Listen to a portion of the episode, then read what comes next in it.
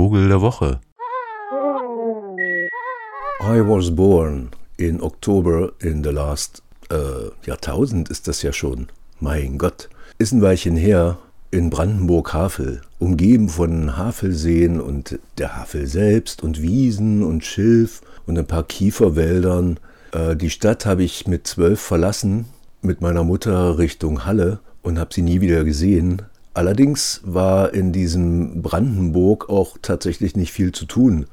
Deswegen habe ich als Kind da eher Sport gemacht und mich für Natur interessiert. Und so bekam ich also zum Geburtstag, so in diesem äh, 23. Oktober, auch mal ein Kartenspiel äh, Vögel und Säugetiere aus aller Welt geschenkt. Und ich bilde mir ein, dass ich da zum ersten Mal unseren Vogel der Woche gesehen habe auf einen dieser Karten und mich gefragt habe, ob ich den jemals zu Gesicht bekommen würde, denn der lebt in Florida, Louisiana, Arkansas, im Süden der USA und wohl damals auch in einigen Paaren auf Kuba in den letzten verbliebenen Wäldern.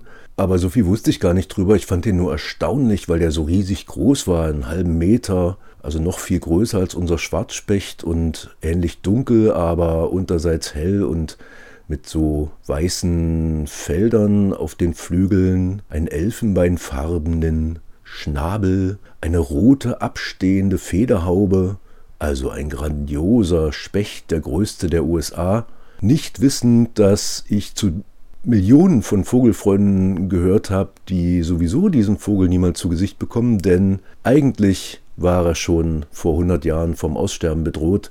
Zum letzten Mal so richtig gut fotografiert 1943 und im vergangenen Jahr nun dann endgültig als ausgestorben erklärt, nachdem immer wieder Leute behauptet hätten, sie hätten ihn irgendwo in den Sumpfwäldern Louisianas oder Floridas sehen können, aber es gab nie so richtig einen Beweis. Auch wenn er eigentlich eine durchdringende Stimme hat,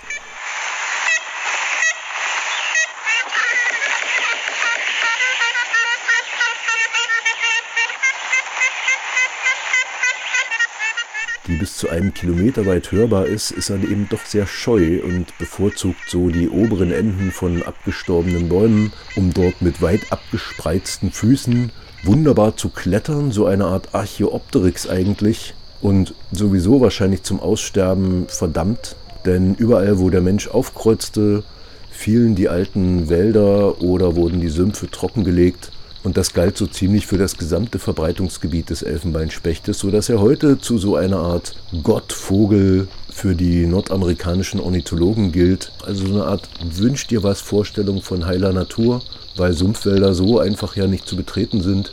Und es gibt sie ja noch. Und also war immer so die Hoffnung da und die steht eigentlich für so ein Wunschdenken dieser Tage, dass doch alles vielleicht so bliebe in der Biodiversität, wie es mal war und dass man es noch retten könnte, ohne vielleicht zu akzeptieren, dass es eben tatsächlich der Habitatverlust ist, der dazu führt, neben der Jagd und neben allen anderen Einflusssphären des Menschen, dass zum Beispiel ein solch schöner Vogel eben einfach schlicht und ergreifend verschwindet und nur im letzten Moment dann Aktivitäten, Geld, Technik und sogar Landkäufe wie in Arkansas passieren, um so dieses Verschwinden quasi aufzuhalten.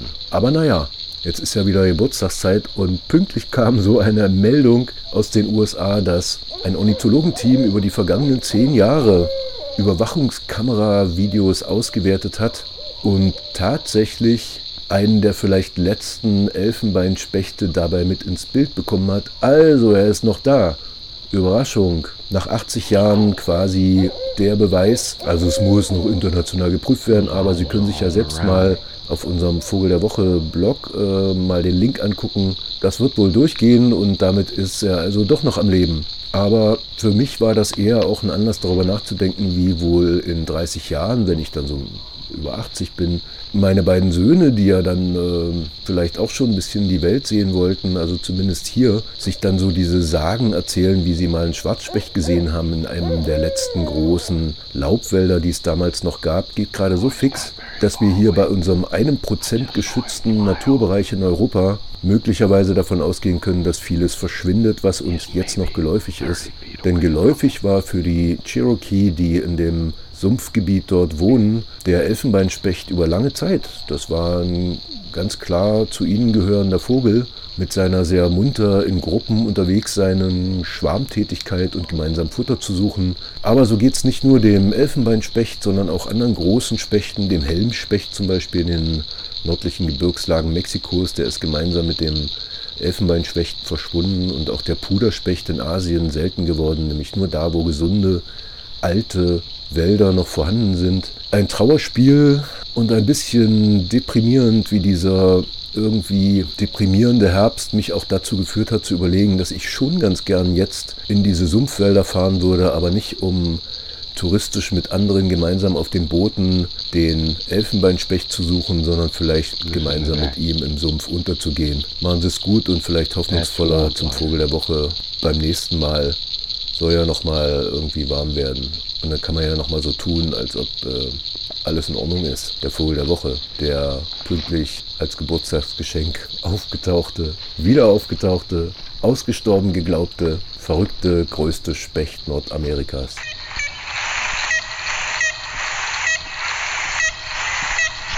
Vogel der Woche.